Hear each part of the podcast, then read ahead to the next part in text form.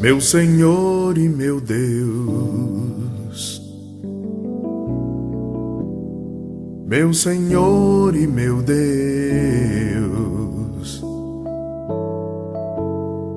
meu Senhor e meu Deus,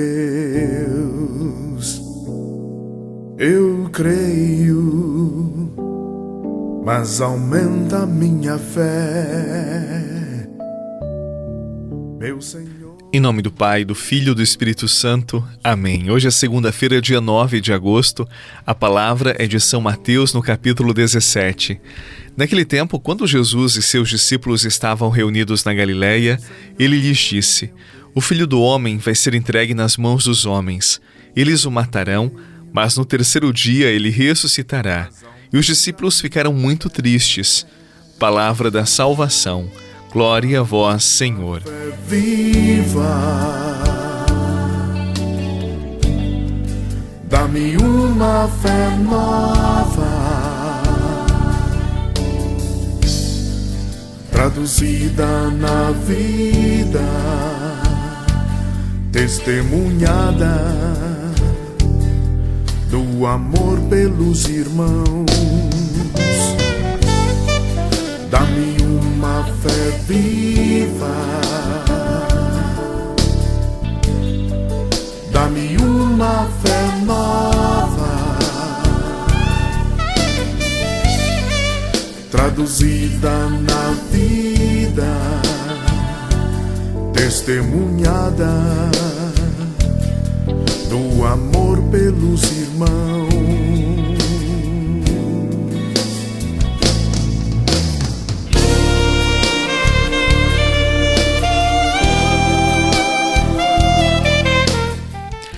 Quando Jesus convidou os discípulos para segui-lo, eles pensaram que Jesus, por ser o Filho de Deus, o Salvador da humanidade, jamais assumiria a dor, o sofrimento humano. Era como se Jesus, para eles, fosse um super-herói, imbatível. E para a surpresa deles, e quem sabe para alguns de nós também, no Evangelho de hoje, Jesus anuncia que vai ser entregue nas mãos dos homens, que vai sofrer muito inclusive que vai ser morto na cruz. Era tudo o que eles não queriam ouvir. Eles ficaram perplexos, chocados, muito tristes. Está diante de nós uma experiência humana que Jesus assumiu: o sofrimento, a dor. Você já sofreu alguma vez na vida? Você já passou por essa experiência? Você sabe que sofrer não é algo bom, desejável, que alegre o nosso coração. Mas às vezes o sofrimento vem, ele não pede para chegar.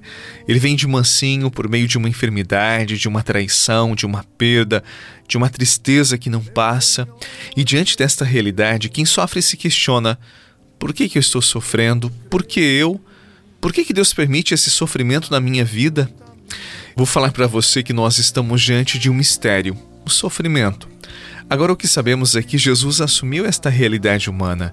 Ele assumiu e transformou o sofrimento. Pense na cruz, após a cruz veio a ressurreição.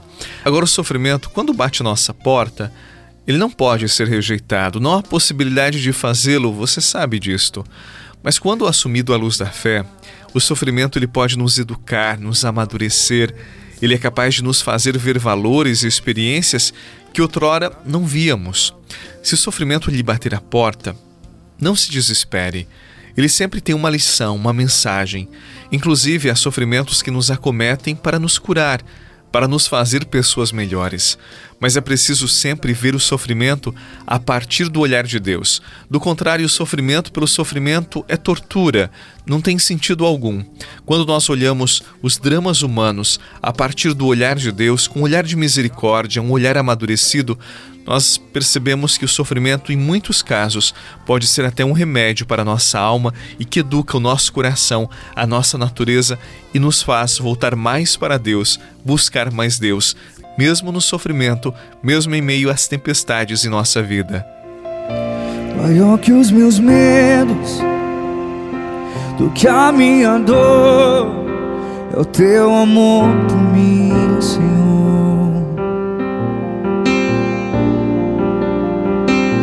Maior que os meus medos, do que a minha dor, é o teu amor por mim, Senhor. eu já não temo nada. Eu já não temo nada. Eu já não temo nada. Eu já não temo nada. Maior que os meus medos, do que a minha dor. Viktor Frankl, que foi um grande psiquiatra do século passado, ele dizia que quem tem um porquê é capaz de enfrentar qualquer como.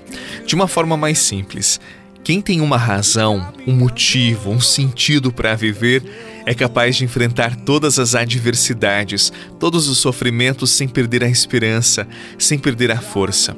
Qual é o seu porquê? O que motiva você a viver?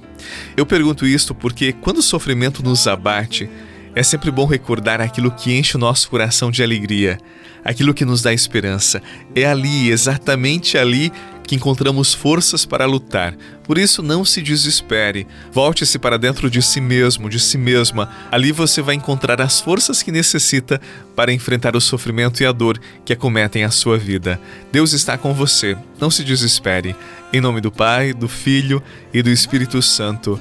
Amém. Um abraço e até amanhã. mais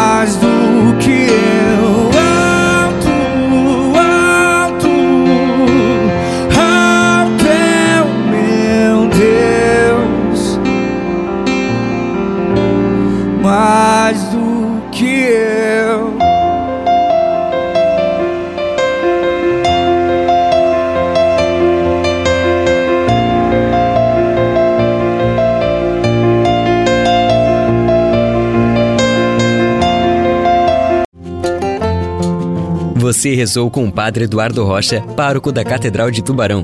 Você pode acompanhar todos os dias pelo Spotify, Deezer, Castbox, Google Podcasts e YouTube. Basta procurar Oração da Manhã com o Padre Eduardo Rocha. E se preferir para receber pelo WhatsApp e Telegram, envie a palavra oração para 48 996 44 1433.